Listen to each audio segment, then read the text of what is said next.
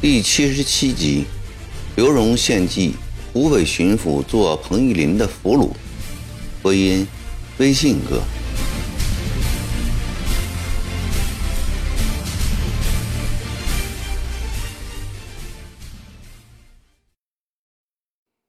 曾国藩出门后，悄声的问刘荣：“孟荣有何见教啊？”刘荣说：“克复武昌。”就在青林身上，此话真讲啊？刘荣附在曾国藩的耳边，说出一条计策来。曾国藩笑了，说：“哈哈，人称你为小亮，果真名不虚传呐。”说着，两人一前一后回到了客厅里。曾国藩皱着眉头对青林说。莫青兄的处境实在令人同情，不过啊，他的神情变得严肃起来。省城丢失，不管出于何种原因，巡抚罪当斩首。青林脸色惨白，冷汗直流，抖抖地说：“我也知皇上不会饶过的，还望诸君为我将实情禀报。”即使皇上不能网开一面，留下清零残躯，但能为国家保存这一千忠良之士，我死亦值得了。唉，说完，重重叹了一口气，两眼无神地看着眼前的茶碗。曾国藩说：“我有一个办法，或许可使莫青兄将功补过，换取皇上的宽恕。”狄仁兄有何高见呢？就像一个即将毙命的落水者看到上游飘来的木头，青林的眼中闪出了希望的光芒。目前湘勇已分三路北进，即日即将到达武昌。倘若莫青兄为湘勇光复武昌出力，则前过可补，只是颇有一点危险。不知老兄愿为否啊？曾国藩摸着胸前的胡须，两只三角眼盯着青林那张典型的尖细泛白的奇人脸，似乎在审视着他的胆量。曾国藩出自对温荣的怜悯，固然同情青林的处境，但实际上是瞧不起这个怕死鬼的。青林已犯死罪。何险可居？狄生兄，你只管说。青林这时说的是实话。我有一个主意，也不知可用不可用。说出来，尚请骆中丞和季高兄、润之兄指点。我想以三百精干相拥，扮着老百姓的打扮，装成半路上捉住莫青兄的样子。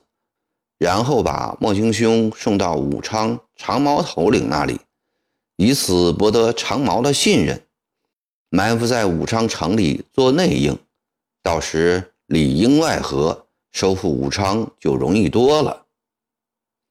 此计甚好，左宗棠说：“只是要有几个胆大心细、会办事的人去干，要打入贼窝子里去。”据说打武昌的长毛头就是不久前进犯我湖南的那个人。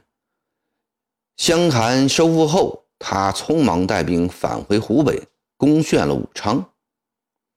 胡林翼说，此人是长毛伪义王石达开的胞兄石祥珍，派去的人一定要善于灵机应变，弄些巧法子出来。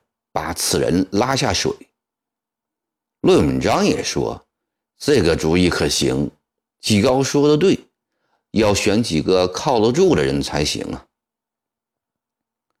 庆林想，把我送到武昌交给长毛，万一长毛先把我处死，那可怎么办呢？但这层意思他也不敢说出来，只得硬着头皮说：“一切凭狄生兄安排。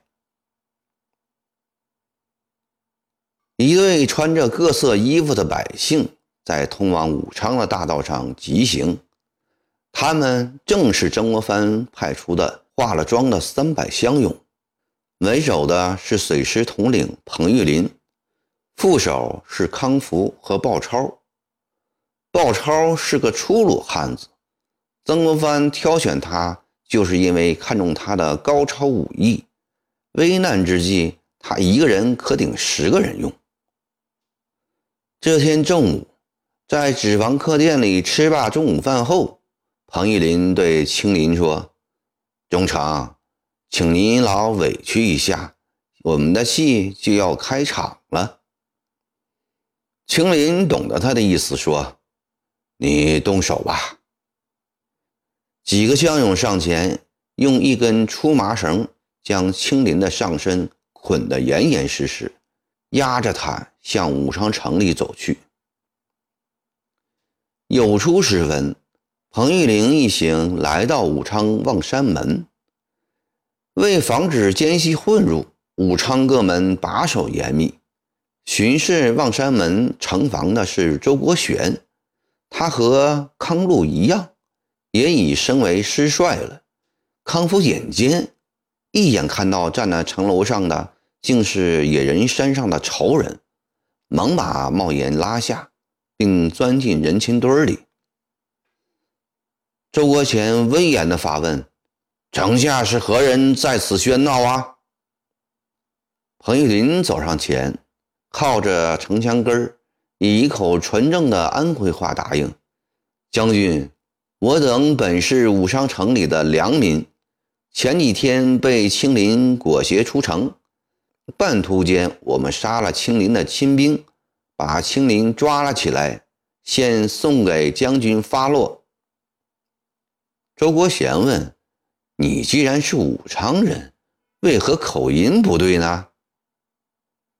彭玉麟对此早就有准备，在路上的时候，彭玉麟就想到，长毛最担心的就是湖南派乡勇救援武昌。这一队人马从南边来，如果讲衡州话的话，就会引起他们的怀疑。既然不会讲武昌话，不如就讲安徽话，消除他们对乡勇的戒备。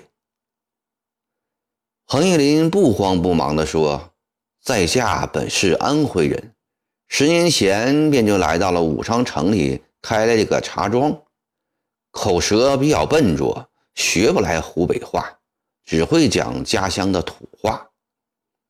周国贤听了彭玉林讲的有道理，也就不再查下去了，高声说：“你们把青林推出来。”彭玉麟把五花大绑的青林推到前面，城楼上有人认得青林的，告诉国贤，捆绑的正是前湖北巡抚。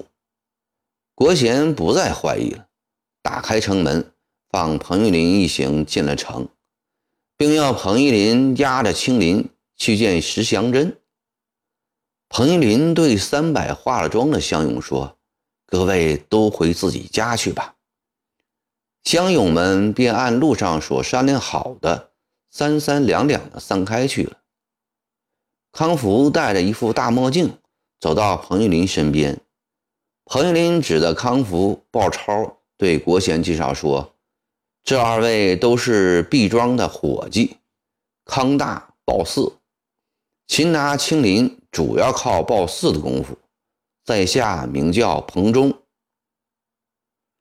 国贤将他们带到设在原巡抚衙门的西征军的湖北总部，石祥珍十分高兴地接待了他们，亲热地说：“难得三位壮士对天国一片忠心，捉拿妖头。”彭玉麟说：“青林祸国殃民，罪大恶极，人人痛恨。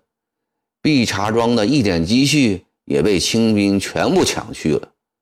在下与两位伙计被裹挟的那天，就打算在路上捉拿他们，只是一路无下手机会。走到彭宜时，清陵的护兵大部分溃曹了，只剩下百八人。我见机会一到，便暗中串通难民，在半夜里起事。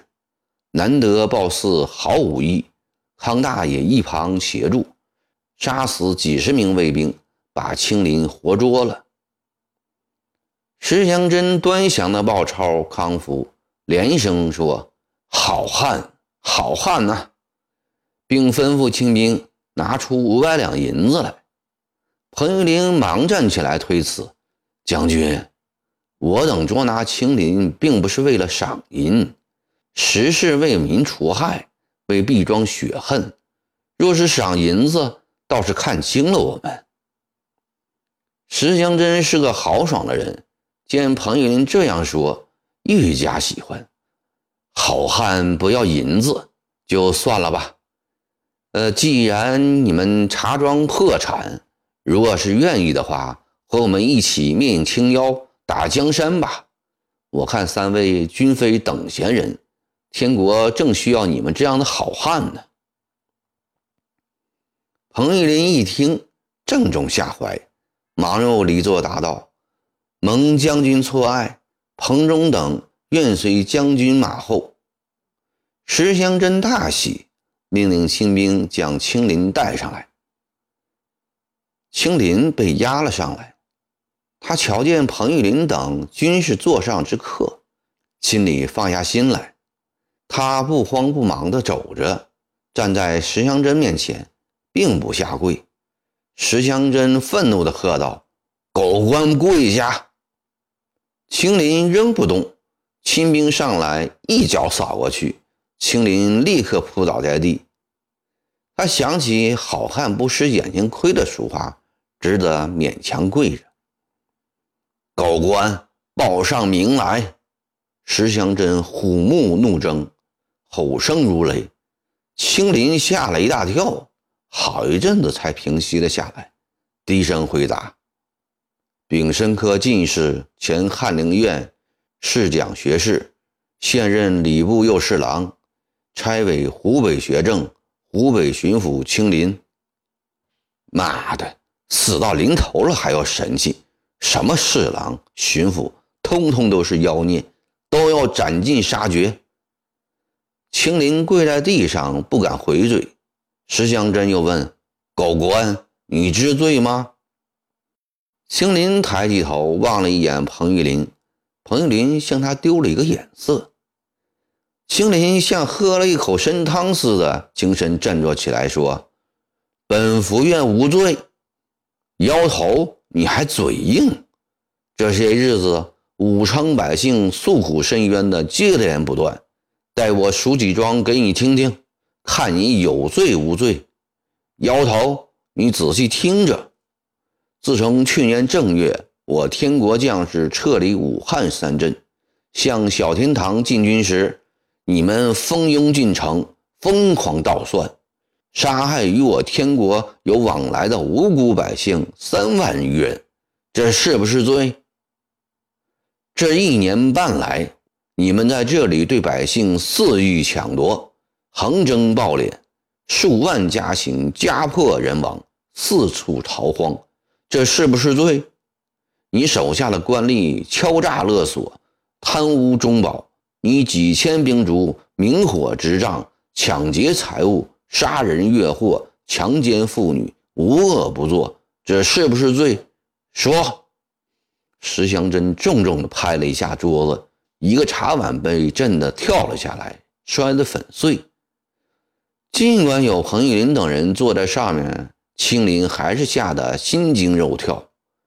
略微平静后，他为了不在彭玉麟面前失去面子，强作镇静地回答。刚才所说的，有的不是罪，有的言过其实。